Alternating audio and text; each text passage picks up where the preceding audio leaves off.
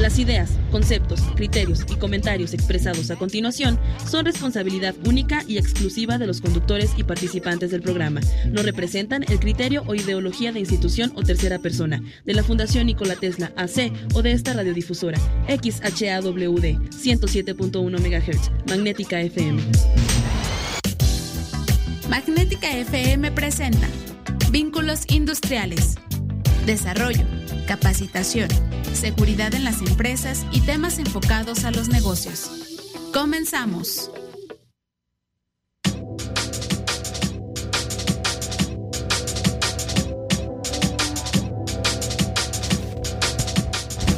Hola, ¿qué tal? Buenas tardes, bienvenidos a un programa más de Vínculos Industriales. Estamos comenzando un mes nuevo con toda la actitud y pues con el gusto de cada semanita estar transmitiendo este programa. Saludo al titular y el ingeniero Luis García. Luis, buenas tardes, ¿cómo estás? Bien, Jorge, ¿cómo andamos? Pues bien dices, empezando, bueno, ya es el segundo día, el tiempo se va corriendo, ¿eh? Segundo día de junio y pues con mucha actividad que vamos a tener este, este mes. Ojalá sea para bien, ¿verdad? Es, es correcto, Luis, y pues hoy tenemos un, un programa bastante interesante, ya algunos, los que nos están sintonizando a través de Facebook, ya están viendo a nuestro invitado. Y para quienes nos están escuchando a través del 107.1, ya tuvimos la, la, oportunidad de que estuviera con nosotros hace unos dos, tres años. Pero, ¿qué te parece si, lo presentas, Luis? Sí, claro, me, me, va a dar mucho gusto presentar al maestro porque pues el tema que vamos a abordar hoy pues es, es, es interesante, yo creo que se escucha bueno, desde mi punto de vista se escucha poco y por eso me resulta muy interesante. Vamos a ver qué, qué podemos aprender de hoy. y pues para no darle tantas vueltas al asunto y aprovechar la experiencia y el conocimiento del maestro, me voy a permitir presentarles al maestro en arquitectura, eh, Víctor Rangel. Él es catedrático de la Universidad Toma de San Luis Potosí en la carrera de Desarrollo Urbano y diseño del paisaje. ¿Cómo ve? ¿Cómo está, arquitecto? Así es, muchas gracias eh, Luis y Jorge. Bueno, pues gracias por la invitación y aquí nuevamente, este, pues visitándonos, ¿no? Muchas gracias. No, pues siempre es un gusto y, un placer tener que tomar este tema, este tipo de temas. Le decía yo, Jorge, vamos a buscar algunos temas eh, particulares, característicos que pues nos, nos den un valor eh, fuerte, ¿no? Y el hablar de desarrollo urbano, pues yo hace un momento le decía yo a Jorge, bueno, ¿quién piensa en eso, verdad? ¿Quién diseña las calles? ¿Cómo, las construyen? No, no sé si nada más es calles, ¿verdad? Porque hablamos de diseño urbano y aparte diseño del paisaje. Mire, qué, qué interesante, ¿no? Así no es. ¿Por qué no nos platica un poquito, maestro, de, su perfil? ¿Por qué, qué está haciendo acá en esto del diseño? ¿Desde, desde cuándo le entró a su, pensamiento ser arquitecto diseñador urbano. Ok, sí, eh, precisamente este, pues va, va muy ligado a esta, a esta nueva tendencia, a este nuevo desarrollo que están, que está teniendo lo que es la, parte de las ciudades, este, a nivel mundial, o sea, vemos este, este impacto que, obviamente tiene la ciudad sobre todas las actividades que, realizamos. Y, y, ahorita, como se comentaba, o sea, es, es un tema eh, que aquí en el caso de San Luis es pues literalmente nuevo la, la, carrera este, que se oferta en la Universidad Autónoma de San Luis Potosí, este, pues apenas está, está cumpliendo 11 años, 11 años, este, y aún así, aunque ahorita con estos 11 años, todavía nos preguntábamos hace 5, ¿no? Este, oye, el tema de lo que es el diseño urbano y la parte del paisaje, y que bueno, ha sido poco a poco en estos últimos, este, pues en este recorrer de años, pues ya, ya un tema que poco a poco se va plasmando por ahí, eh, pues en la sociedad y que bueno, pues San Luis no es exento, ¿no? De esta, este, de este proceso que viene siendo en el caso de la, del impacto que va a tener la carrera en estas ciudades.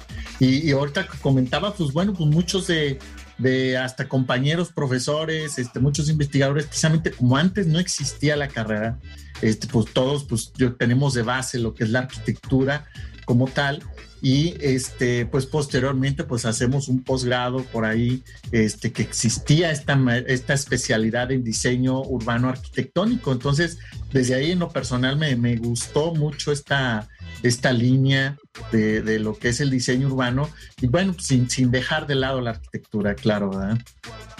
Claro, pero esta, esta carrera o esta especialidad no está muy eh, limitada, vamos a decirlo así, a nuevos fraccionamientos? ¿O cómo, cómo, cómo se aplica? Porque pues, así ya la ciudad ya está diseñada, ¿no? Sí, eh, precisamente hemos estado este, viendo esas diferencias porque hay más profesionistas, este, como en un inicio comentábamos, por ejemplo, el papel del ingeniero civil, el papel del arquitecto, este, el papel del edificador, que por ahí también es otra de las carreras que, están por ahí en la facultad. Y este, en este caso, la, parte del diseño del espacio exterior, que es, es algo que a veces este, eh, los alumnos de arquitectura, ahorita que también me toca dar esas materias, este, a veces no lo tienen muy presente, o sea, la, parte de la arquitectura se queda muy ligada al espacio interior, al diseño interior de una vivienda, de un espacio este, muy limitado, y a veces cuando nos metemos a escalas mayores, es ahí en donde el arquitecto pues em, empieza un poquito a, tener este, esta, pues este acercamiento con este nuevo profesional. Y al final, bueno, las escalas obviamente que, va a manejar un diseñador urbano pues van a ser más grandes. Este, a nivel, eh, tenemos distribuida, por ejemplo, la, la parte de la currícula, desde analizar un lugar, eh, un sitio, un barrio, o sea, cómo analizamos un barrio de, los famosos siete barrios que tenemos aquí en San Luis Potosí, y, al final, después del barrio, viene la ciudad, posterior de la ciudad, el territorio. Entonces, este, y que, que poco a poco esta, este acercamiento a estos temas eh, en cuestión de, del desarrollo urbano, que es muy útil en el caso para San Luis Potosí, pues han estado muy ligados últimamente a, algunos documentos, algunos instrumentos de planeación que han sacado en este, en este caso tanto el gobierno del estado como el gobierno municipal. Entonces, eh, es muy prioritario aquí, este, a veces decíamos, bueno, ¿cómo diseñamos una ciudad?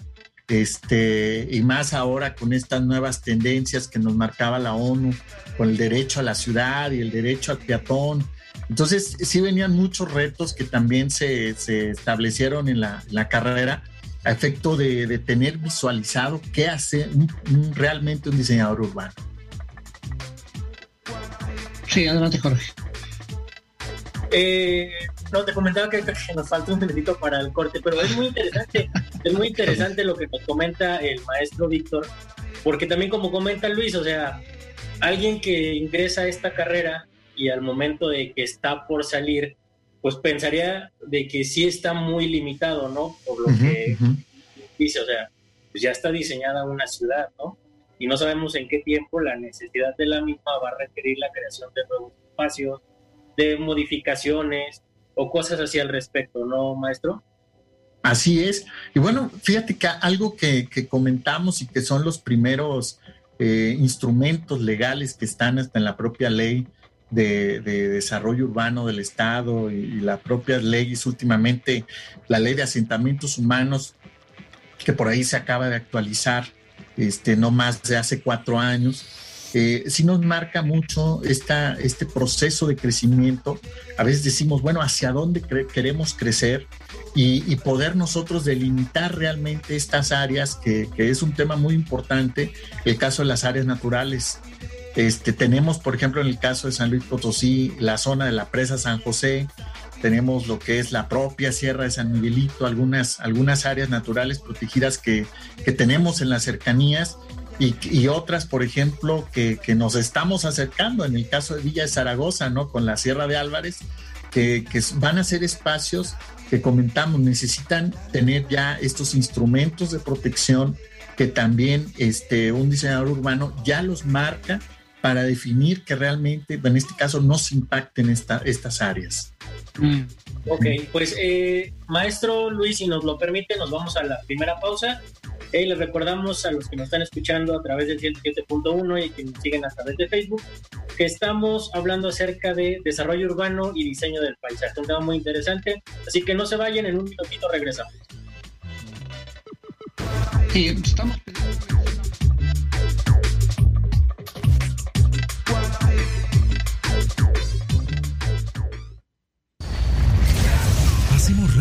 los ciudadanos hispanoparlantes del mundo. Magnética FM tiene para ti información fresca, noticiosa, de las principales radios oficiales del mundo, las 24 horas. Magnética FM. Somos una emisora eminentemente ciudadana, eminentemente productiva, juvenilmente clásica. Esta es la hora en Magnética. Es la hora 17, 17 minutos.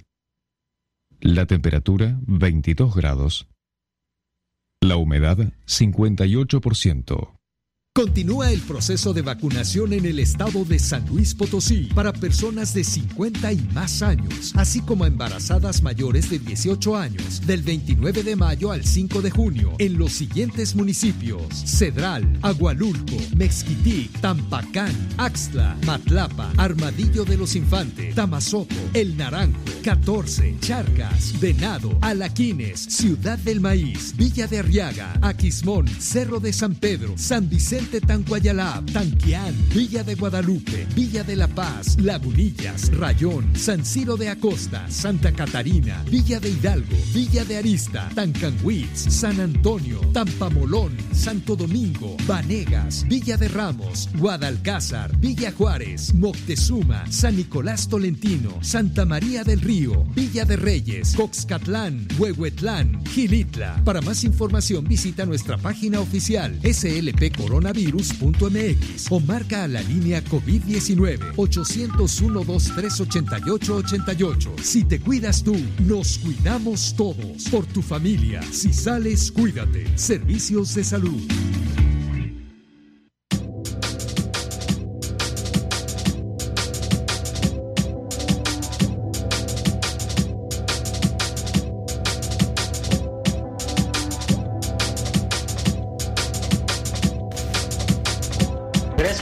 Avisan en cabina. Eh, le, platicaba, eh, bueno, bien, le quiero preguntar al, maestro, ya, ya, ya, hablamos un poquito, ¿no? Acerca de lo que engloba el desarrollo urbano y el diseño del paisaje.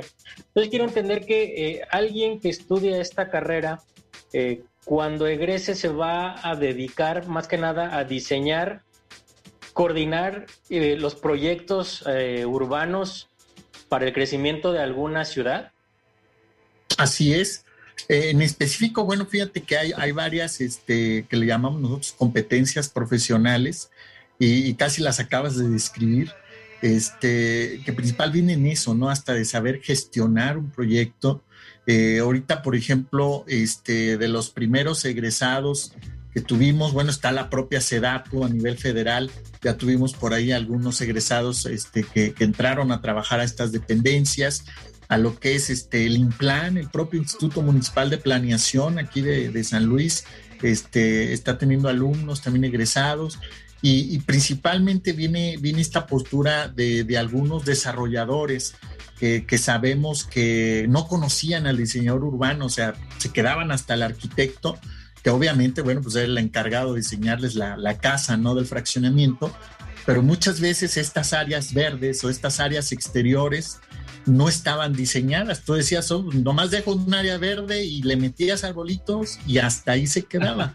Realmente eh, ahí es donde entra el tema del paisaje. Sí, el paisaje este, se lee, tiene sentidos.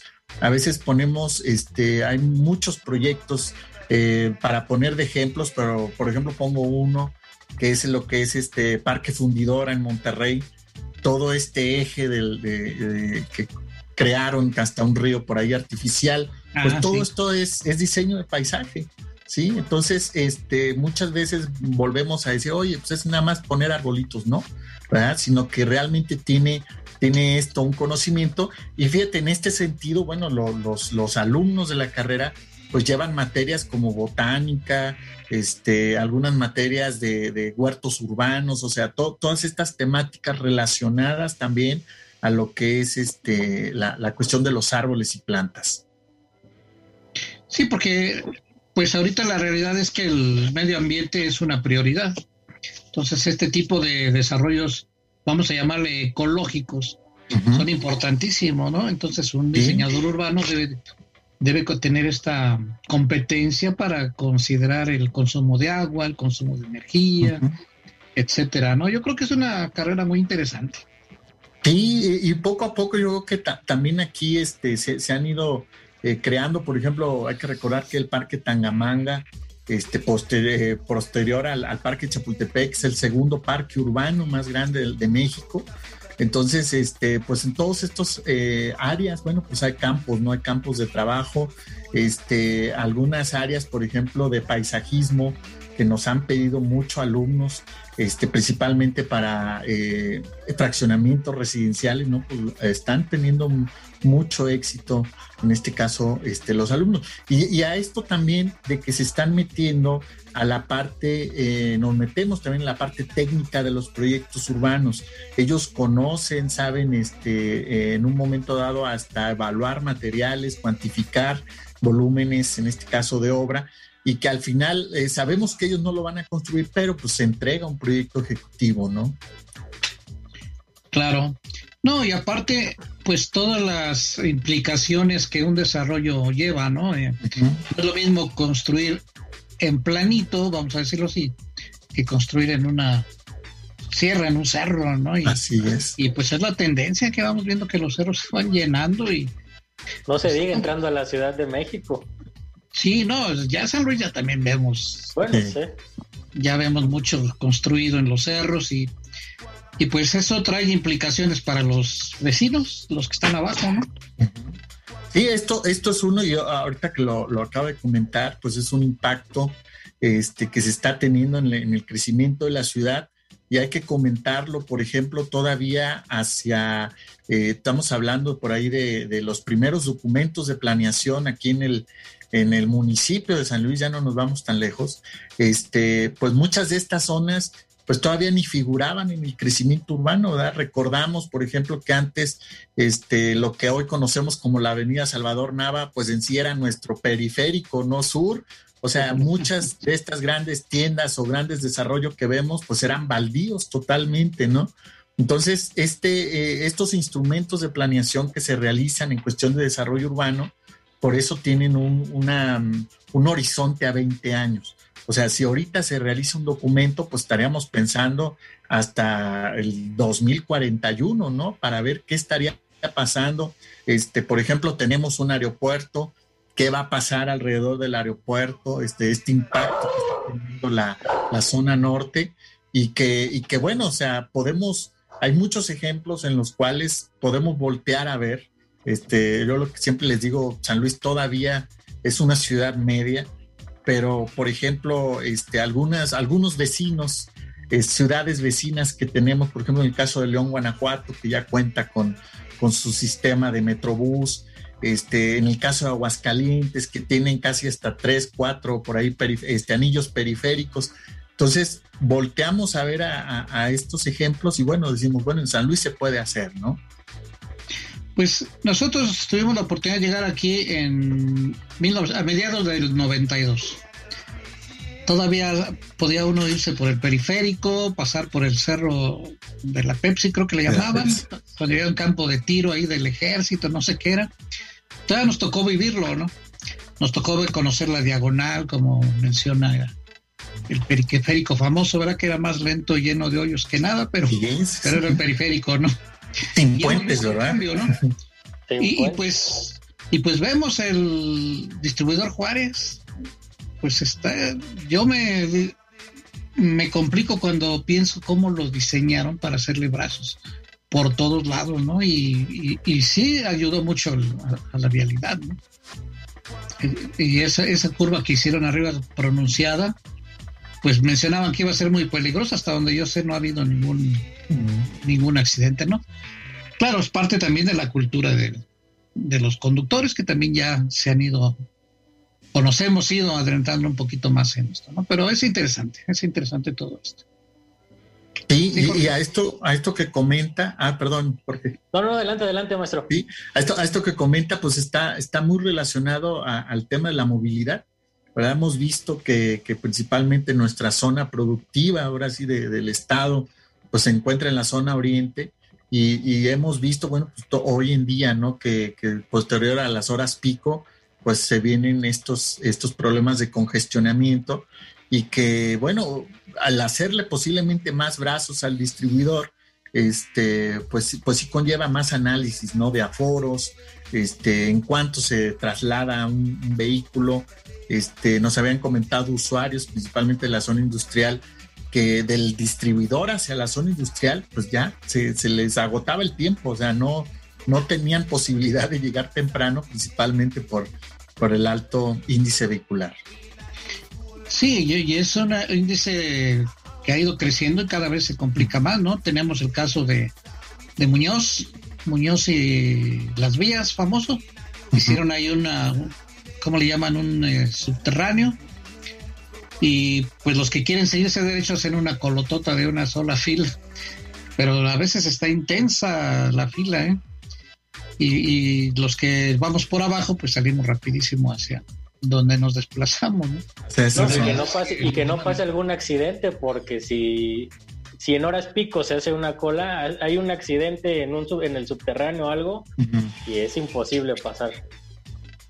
Ya, y ahorita lo vemos, por ejemplo, que se inunda, vamos a decir, pues no, no deja de ser un río, el, el Boulevard Río Santiago. Eh, estas son las únicas salidas que tenemos hacia la zona norte. Si ustedes se dan cuenta, si no es por Muñoz, es por la avenida Saucito o lo que es Damián Carmona, no tenemos otras vialidades hacia la zona norte. Entonces, por eso, por eso se colapsa, se colapsa Muñoz, principalmente por toda esta cantidad de vehículos que van hacia la zona norte. Sí, porque pues realmente el diseño, bueno, yo siento que está bien, ¿verdad? Pero en cuanto a la planeación, a lo mejor no pensaron en tanto crecimiento, aunque dice que lo hacen a 20 años, ¿no? A 20 años, sí, sí, sí. A 20 años. y justo era una de las, poquito. Sí, justo era una de las preguntas que le eh, que te tenía, eh, maestro. Desde tu punto de vista, ¿qué tan bien diseñada está la capital potosina en cuestión de vialidad, de calles, etcétera? Fíjate que eh, ahora sí es un es una pregunta este, difícil, pero no, no, no, tanto obvia, ¿no?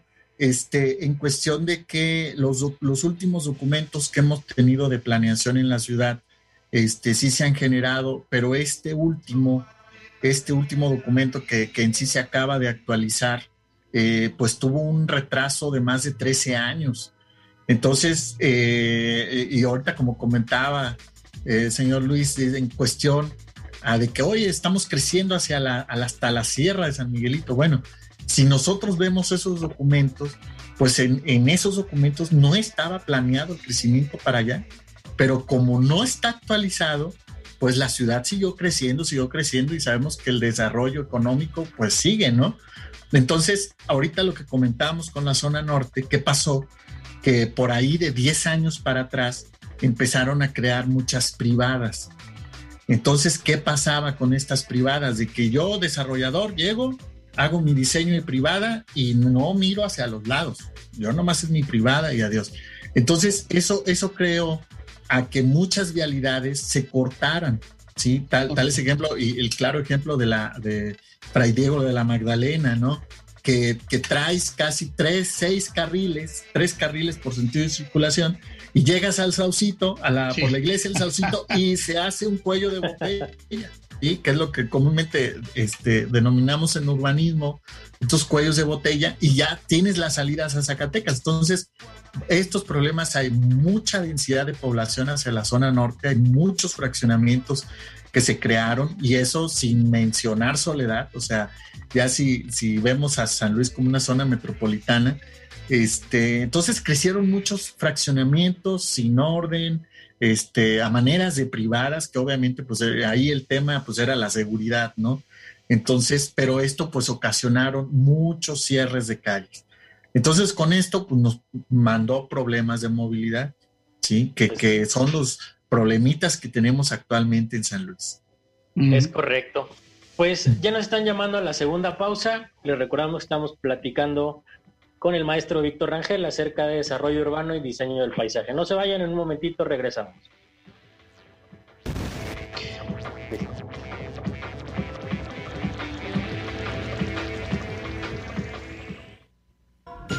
XHAWD Magnética F es Magnética FM emitiendo con 5000 watts de potencia en el 107.1 de frecuencia modulada y por internet para el mundo. Desde Loma Blanca 198, Loma Dorada, código postal 78215, San Luis Potosí, México. Hacemos radio para los ciudadanos hispanoparlantes del mundo. Magnética FM tiene para ti información fresca, noticiosa, de las principales radios oficiales del mundo las 24 horas. Somos una emisora eminentemente ciudadana, eminentemente productiva. Con 16 años al aire. Magnética FM, juvenilmente clásica. Magnética FM. Esta es la hora en Magnética. Es la hora 17:32 minutos. La temperatura 21 grados. La humedad 6%. Este es un llamado a todas y todos los que votaron en 2018 para poner un alto a la corrupción, a quienes confían y caminan junto a ya sabes quién, a las y los que comparten el sueño obradorista para transformar a México. Este es el momento. Salgamos a defender la esperanza para que el cambio verdadero llegue a todos los rincones. Vota por todos y todas las candidatas de Morena. Voto masivo por Morena la esperanza de México. En esta elección tienes tres opciones. Votar por los que fueron útiles como oposición y hoy son inútiles gobernando. O votar por los que siempre han sido inútiles y hoy juran ser el voto útil. Ya no le des más poder al poder. Mejor, vota por lo que es útil para ti. Vota por tus causas. Vota por el planeta que le quieres dejar a tus hijos. Vota por las mujeres. Vota Movimiento Ciudadano. Vota Movimiento Ciudadano. Vota Movimiento Naranja. La clorofila es uno de los compuestos químicos fundamentales de todas las plantas, responsable de su color verde y junto a la luz, fundamental para el proceso de la fotosíntesis, por el cual las plantas se nutren. Su consumo en los seres humanos acarrea grandes beneficios para la salud. Es considerada una sustancia milagrosa por la infinidad de propiedades que tiene para nuestro organismo y, si bien favorece especialmente a algunos órganos o funciones, somos un todo. Y si mejora el funcionamiento de un órgano, como consecuencia mejorará todo lo demás. Para darle la ingesta diaria necesaria a tu cuerpo, no dejes de consumir alimentos ricos en esta sustancia. O bien, puedes recurrir a suplementos que la proporcionen. Para mayor información, ingresa a www.coyoacanquímica.com.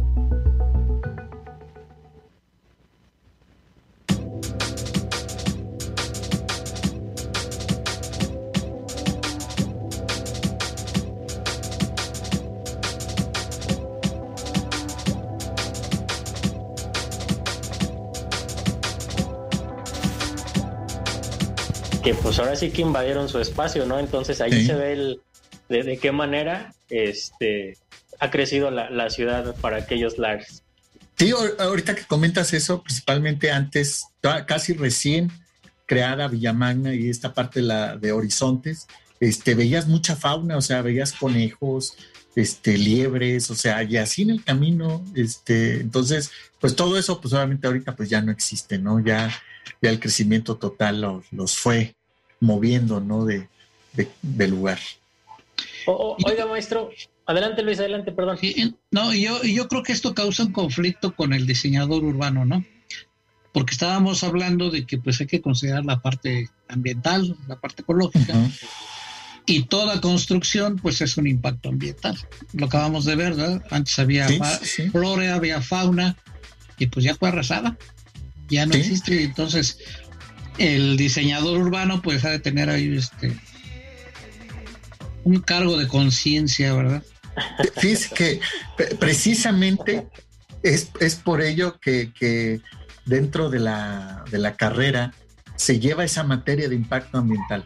O sea, se, lleva, se llevan estas carreras con esta eh, sensibilidad, obviamente con el nombre de, la facultad, Facultad del Hábitat, este, se tiene mucho esta sensibilidad ambiental, este, y más que nada, pues el tema de la sustentabilidad, pues va a estar, pues como bandera, ¿no? Este, obviamente desde, desde la parte académica, ya después, pues ya, ya, ya va a ser, como usted dice, a conciencia, ¿no? Pero sí, este, estas materias de impacto ambiental, pues obviamente, pues ayudan a, identificar estos elementos, alguna especie, fauna, flora que, se encuentre en este sitio y que pueda ser en un momento dado, este, pues removible, ¿no? Pasaba, por poner un ejemplo, yo, yo lo comento mucho eh, en, en algunos proyectos que se han realizado, pero por ejemplo, cuando hablamos de este impacto, eh, veíamos, por ejemplo, este, en su momento eh, lo que es Río Verde, en, la, en lo que es el área de la media luna, este, para los que conozcan Río Verde, hacia la parte de atrás, no recuerdo cómo se llama la localidad, pero ellos ya andaban vendiendo terrenos, ¿sí? Colindando a la, media luna. Entonces ahí, eh, cuando fuimos a analizar y a hacer un diagnóstico este, con los ciudadanos que por ahí habitan, este, pues hoy decía, oye, pues es que no pueden vender aquí. Le digo, ¿por qué? Porque cada que llueve, el agua sube un metro. Dice, cada que llueve, el agua es un metro. Entonces, volvemos que estos, pues es un manantial, obviamente, que forma parte de humedales, y que esto, bueno, pues para el desarrollo urbano, pues debe estar muy, muy implícito, ¿no? De dónde vas a, diseñar y a crear tu, vivienda, ¿no? Pues qué interesante, ¿eh? Qué interesante. Fíjate que estaba leyendo un, dato que en las próximas décadas buena parte del crecimiento demográfico en México va a ser urbano. Eso significa que el país pasará de contar con 384 ciudades a 961 en el 2030, en las que se concentrará el 83.2 de la población nacional. Híjole, pero es que también el crecimiento a mí algo que me gustaba mucho de, bueno, me sigue gustando de San Luis, es que es una ciudad horizontal, una ciudad plana, pero ya están empezando a, ahora sí que irse para arriba, ¿verdad? Donde antes había cuatro familias, ahora va a haber 30, ¿no? En un edificio. Y eso pues, pues también complica, complica la existencia, ¿no? Y, y es otro reto para el diseñador urbano, ¿no, maestro? Así es, fíjense que esto que, se comenta y, lo también lo puntualiza Jorge, este, en la última ley que se actualiza de la ley de asentamientos humanos y en el cual ya se toma mucho en cuenta, por ejemplo, los temas sobre cambio climático, que era un tema que para México pues se seguía pues dejando solamente en libros, sino que ya, ya obviamente esta ley pues marca ya acciones tendientes a, a disminuir y obviamente pues está muy relacionado también al uso de las energías ¿sí? energías renovables, este, materiales, eh, con materiales sustentables, obviamente, con, y, que impulsar el reciclaje, etcétera. Entonces, en este sentido, también nos habla de este término de, redensificar la ciudad. A veces este, se comentaba mucho estos crecimientos que se daban hacia las periferias y que al final, eh, esto si fuera plano, ¿no? Como usted comenta, pero si fuera en un cerro, obviamente el, permitir el crecimiento urbano muy lejos era lo que posteriormente, ¿qué van a necesitar? Agua potable, drenaje, electricidad. Entonces era enviarles, en un momento dado esto se, veía como un gasto no superior el crear toda esta infraestructura y sabemos que pues hoy en día en el caso de, de la infraestructura sanitaria, pues en México pues muchos municipios, por ejemplo, no cuentan con plantas tratadoras este, de aguas residuales. Eh, aquí en San Luis, bueno, tenemos lo que es la planta Tenorio y que las los demás asentamientos aún siguen vertiendo estas aguas residuales a arroyos, a ríos, etcétera, ¿no? Entonces, esto promueve a, a, lo que usted dice, al crecimiento vertical, sí, que es nueva tendencia que viene en esta nueva ley de asentamientos. Pues sí, nosotros allá, pues obviamente en la Ciudad de México, pues casi todo es ya vertical, ¿no? Entonces, cuando nosotros eh, nos venimos para acá, vivíamos en un condominio. Afortunadamente era de los condominios eh, de hace 40 años, ¿verdad? 30 años. eran condominios amplios. Y aún así, cuando nos venimos a San Luis, que tuvimos horas de casa propia, pues para nosotros era una mansión, un palacio, ¿verdad? Pero, pero sí eh, se empieza a complicar porque nosotros vivimos acá por el rumbo de Jacarandas. Y pues todavía estaba pues, medio vacío, ahora ya está lleno, ya se complica bastante eh, los servicios. Eh, estamos llenos ya de, pues toda la ciudad ya se llenó, por ejemplo, de gasolineras, de centros comerciales, y son cosas que uno no había previsto, ¿no? Cuando, dije... Eh, y el, diseño, otra pregunta, maestro, de, ¿qué, opina del diseño de, la ciclovía que se hizo aquí en San Luis Potosí? Sí, mira, eh, pues ese, es un tema que, obviamente también lo hemos estado este, desde la academia, obviamente en los, en los talleres de síntesis, eh, este, pues es un tema que se mete hasta de práctica, ¿no? Para los alumnos, para que se analice bien el cómo, cómo realizar una ciclovía. Comentábamos este, que, bueno, esto se deben de analizar primeramente a foros, este, a foros, a ver quién usa realmente este, la bicicleta, y bueno, pues aquí identificar a varios usuarios, ¿no? Al usuario que realmente pues lo hace este, por necesidad, que dices, oye, no tengo un vehículo y me tengo que trasladar en bicicleta, al usuario que lo hace por deporte, al usuario que lo hace pues ya por recreación, ¿no? Que tú dices, oye, yo tengo un vehículo, pero también cuento con una bicicleta y pues quiero ir a la tienda en bicicleta. Eh, aquí, pues un poquito lo que comentábamos al inicio, se, se, empezaron a crear ciclovías en San Luis pero no tenían estos orígenes y destinos, que era lo que nosotros comentamos. Si tú dices, bueno, yo quiero salir de mi casa en bicicleta, pero llegas a la Alameda y pues para dónde te vas, ¿no? Si no hay algo que te conecte, un destino, un destino final, que puede ser, por ejemplo, por la propia universidad, puede ser estos centro laboral, etcétera. Nosotros en un aforo que hicimos eh, eh, en un taller de síntesis, este, se identificó, fíjate, nos, paramos en los periféricos y gente, eh, se identificó a gente de Mezquitic que se iba en bicicleta desde Mezquitic hacia la zona industrial de San Luis. Entonces, te estoy hablando de recorrer casi, pues, de extremo a extremo, para los que no conocen San Luis Potosí, pues, de oriente a poniente, ¿no?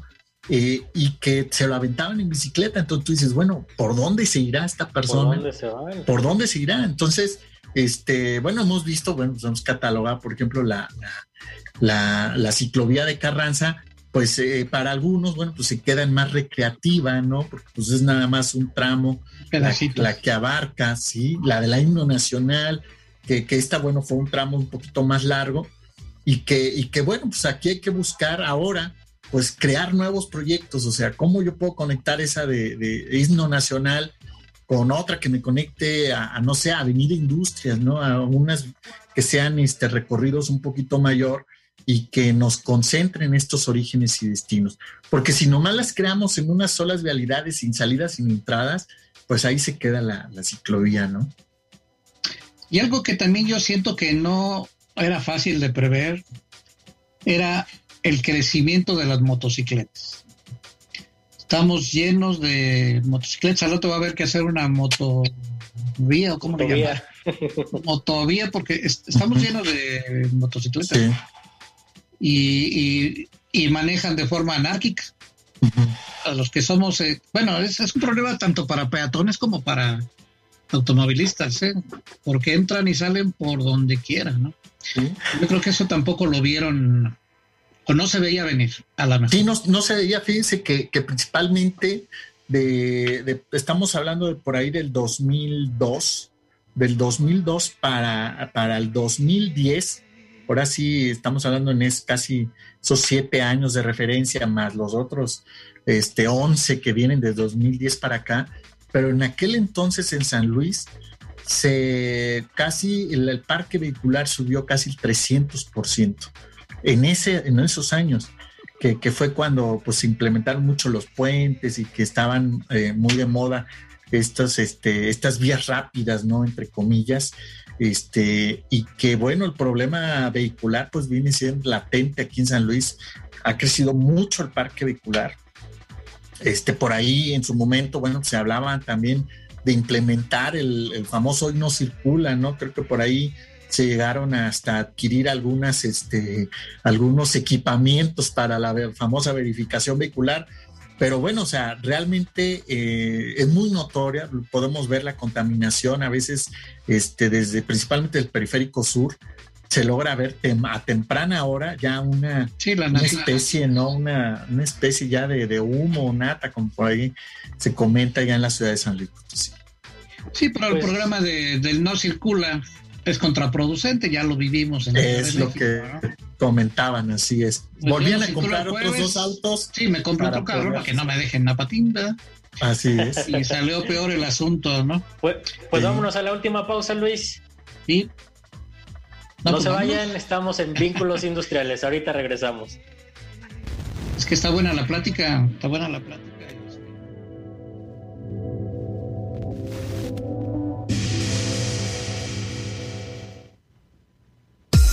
Magnética FM.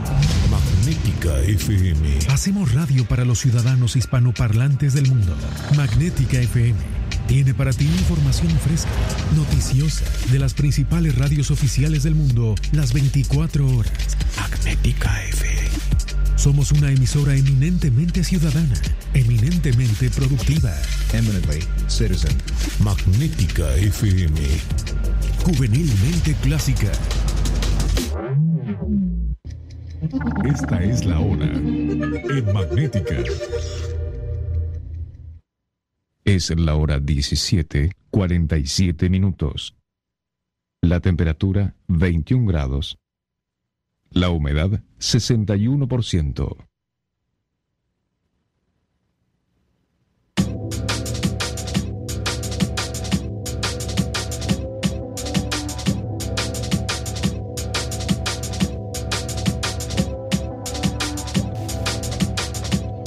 No es mejor una mujer para el diseño que un hombre.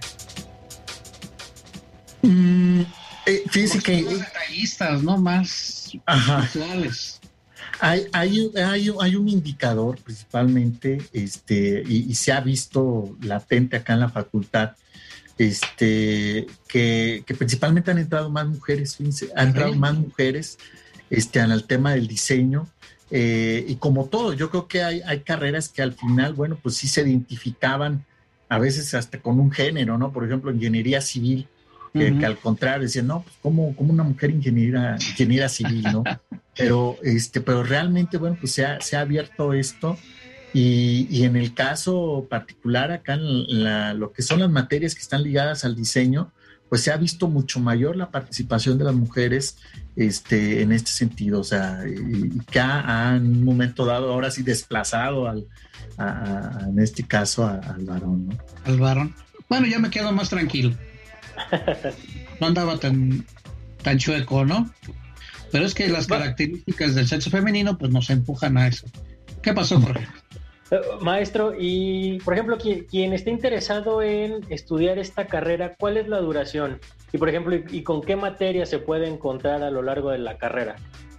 Sí, eh, bueno, pues actualmente pues son 10 eh, semestres, 10 semestres que, que, en los cuales, bueno, el primero, el primer semestre pues se lleva este, de materia, le llamamos interdisciplinar, o sea, entran todas las carreras este, principalmente porque llevan la parte básica del concepto, del diseño, ahorita que comentaba Luis, este, este tema, este, y posteriormente en noveno se vuelven a reunir, o sea, hacen también proyectos interdisciplinar donde se unen todas las seis carreras, este, no hay que dejar de lado diseño industrial, diseño gráfico, este, y esta otra carrera que, que también nació casi a la par de diseño urbano, que es la, la carrera de conservación y restauración de bienes culturales muebles y, que volvemos, o sea, posiblemente aquí, ahorita que comentábamos con la cuestión de género, pues sean más especialistas, ¿no? En este caso, las chicas en cuestión de, aportar o de implementar en algún proyecto, ¿no? Posiblemente por este eh, detalle que se, que se realiza en estos trabajos. Eh, posteriormente, bueno, pues son obviamente, este, al terminar, pues tienen que realizar sus prácticas profesionales, servicio social y este, a partir del sexto semestre aquí algo tenemos que, que se pueden ir de movilidad este, con, con, muchas de las universidades con las que tiene convenio la autónoma. Entonces, este, pues hemos tenido, digo, todavía anterior Lamentablemente en este año de la pandemia, este, pues no fue posible generarse mucha movilidad porque por lo regular muchos alumnos pues agarran hacia Europa y pues bueno, pues vimos, ¿no? Cómo, cómo se puso esta, estos este, países con relación a la pandemia. Pero bueno, esperemos que se reactive, obviamente ahorita en agosto, pues, este, esta, esta movilidad. Y desde su punto de vista, no sé si tenga la respuesta por ahí, ¿cuál consideraría que sería la ciudad con más bella eh, desarrollo urbano? Y, su paisaje, por supuesto. Sí, claro, pues una, una ciudad más caminable. O sea, hemos, hemos dicho que cuando analizamos la ciudad es porque este, la vivimos, la caminamos, este, obviamente no entramos muy, muy largos, pero que este, vivimos la ciudad. A veces eh, y hemos visto ejemplos, digo, no, no dejo de ejemplo el, centro histórico de San Luis Potosí, pero hemos, hemos visto, por ejemplo, San Miguel de Allende, hemos visto Querétaro, hemos visto este, algunas otras este, ciudades por ahí que, que han sido casi, que son patrimonio también de la humanidad y que esa, vamos a decir, es nuestra ciudad ideal, ¿no?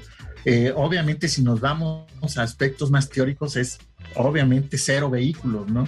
Ahorita hasta a muchas este, ciudades que le están denominando futuras en algunos otros países, el auto no existe. O sea, el auto no existe, es pura bicicleta, obviamente, y es una ciudad equilibrada en áreas verdes, equilibrada, no, no todo este, pura construcción, sino que realmente exista un equilibrio entre lo que son áreas verdes y la zona construida. Maestro, y, y ahí en la carrera, o ustedes ya en su vida profesional, porque yo no lo he visto aquí en San Luis, o a lo mejor estoy equivocado, pero se ha considerado en el diseño urbano los famosos edificios verdes. Sí, bueno, de manera académica sí. O sea, hemos, hemos tenido ejemplos, este, principalmente en estos proyectos eh, que se hacen de manera interdisciplinar, porque tiene que entrar aquí el arquitecto también. Entonces, este, pero desde un inicio, no sé si ustedes recuerdan, estos famosos DUIs que por ahí se implementaron desde hace cinco años aquí en el país, que eran principalmente fraccionamientos que les, denominaban desarrollos urbanos integrales sustentables. Hubo como cinco que se realizaron en el país. Aquí en San Luis querían hacer uno, pero no, no se pudo, no se pudo pero nosotros este, en el término académico sí logramos hacer uno este, en taller y este, principalmente lo hicimos acá hacia la salida Zacatecas con el periférico. Este, por ahí hicimos nosotros un DUI eh, y que al final, bueno, volvíamos en las densidades de, de, construcción. O sea, deben de ser mínimas y obviamente en lo que son áreas verdes, pues sobrepasan el 60%, ¿no? Mm. Sí, porque esa, esa es una tendencia que hay en Europa, ¿no? En otros países donde los muros ya tienen sus cultivos, los techos. Y pues yo creo que para allá ya debíamos ir encaminados, ¿no? Sí, poco a poco, o sea, yo, yo creo que este, se puede empezar.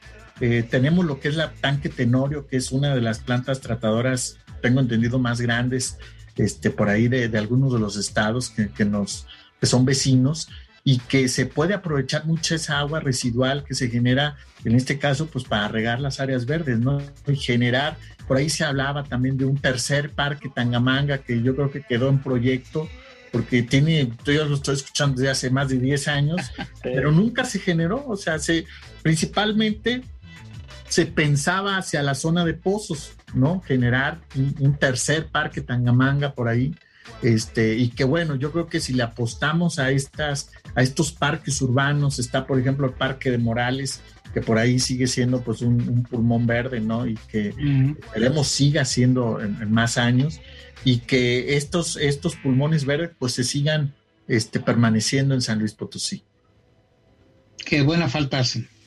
Así es. Y que bueno, pues principalmente pues impulsar, crecer esta red de ciclovías, este, yo les comento, pues una vez sí eh, me aventé en una bicicleta y yo dije, no, pues es la última vez, ¿verdad? Porque te pasaba el camión por aquí y entonces dices, no, pues es que no, no hay para dónde moverte, ¿no? Y bueno, sí, nos falta la cultura vial, aparte. Va a ir muy relacionada con eso. Creo, creo que en la Ciudad de México están capacitando a los choferes, los meten a una bicicleta fija y les pasan los camiones pegaditos para que vean qué es lo que siente el ciclista cuando les avientan el camión, ¿verdad? Pero bueno, nos, maestro, nos quedan un par de minutos. Jorge, ¿cuánto nos queda más o menos? Sí, nos quedan dos minutitos. Dos minutitos. Eh, pues no sé si quisiera usted agregar algo, invitar a la gente que se meta a estos proyectos. Sí, claro, pues bueno, pues invitar aquí pues a tus, ahora sí, este, radio escuchas y a los que por ahí nos ven en Facebook, a que, a que conozcan en este caso académicamente la carrera.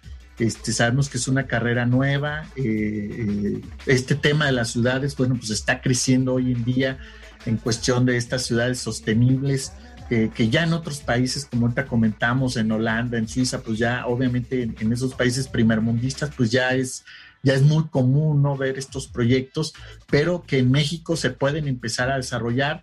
Aquí hay que comentar que, que la carrera de diseño urbano del paisaje de San Luis fue parteaguas para que se crearan también las carreras de lo que es en Coahuila y Ciudad Juárez. Entonces, antes, este, a nivel país, son 10 carreras nada más que ofrecen, incluyendo la UNAM y por ahí la Universidad de Guadalajara, esta carrera. Entonces, bueno, pues hay que que aprovechen, ¿no? Que la tenemos aquí en San Luis Potosí. Claro, y usted fue fundador de la carrera.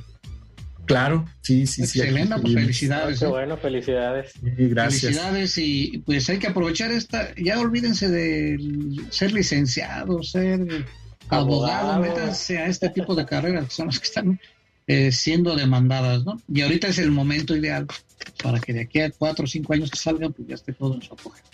Así es. Maestro, pues no nos resta más que darle las gracias por su tiempo, por sus conocimientos, nos abrió mucho el panorama, nos sacó de muchas dudas. Y pues por ahí lo esperemos tenerlo nuevamente aquí con nosotros en un programa de Sí, pues muchas gracias, este Luis, Jorge, bueno, gracias por la invitación y que bueno, pues esperemos que, que haya sido el agrado para todos y estamos a sus órdenes. Pues yo la verdad estuve muy a gusto. Muchas gracias por el tiempo que nos hizo pasar. Muy, muy interesante el tema. Jorge, ¿nos despides? Gracias. Sí, claro, bueno, antes de despedirnos, eh, agradecerle al maestro Víctor Rangel nuevamente que el que haya estado con nosotros, agradecerle a Lucero en los controles y pues a toda la gente que nos sigue a través del 107.1 y los que nos vieron a través de Facebook. Y pues nos estaremos viendo el próximo miércoles eh, eh, con otro tema de interés. Así que, pues muchas gracias y que les tengan un. Perdón.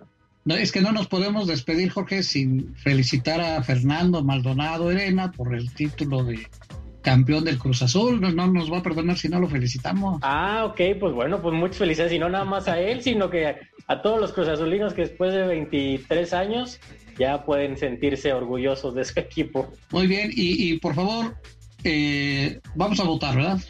De manera es correcto, este sábado, este domingo son las elecciones. Voten, salgan a votar por quien quieran, pero ejerzan el derecho a su voto.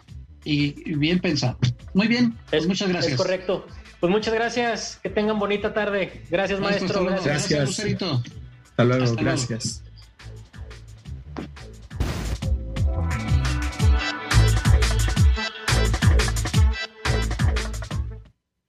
Magnética FM presentó Vínculos Industriales. Sintonízanos todos los miércoles de 5 a 6 de la tarde. Para más información, consulta www.mash.com.mx.